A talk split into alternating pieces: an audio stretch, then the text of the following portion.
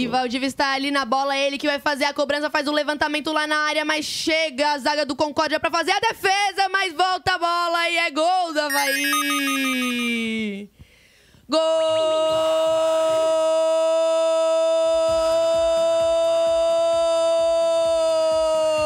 Lourenço. Número 97 é do Lourenço, é dele, é do lateral direita que entrou no segundo tempo e agora sim em cobrança de falta para o Valdívia. Desviou a bola na zaga e o Lourenço lá de trás meteu o chutão para a meta do Igor Campos e empata com Concórdia em 1 a 1. Vamos, Leão da Ilha!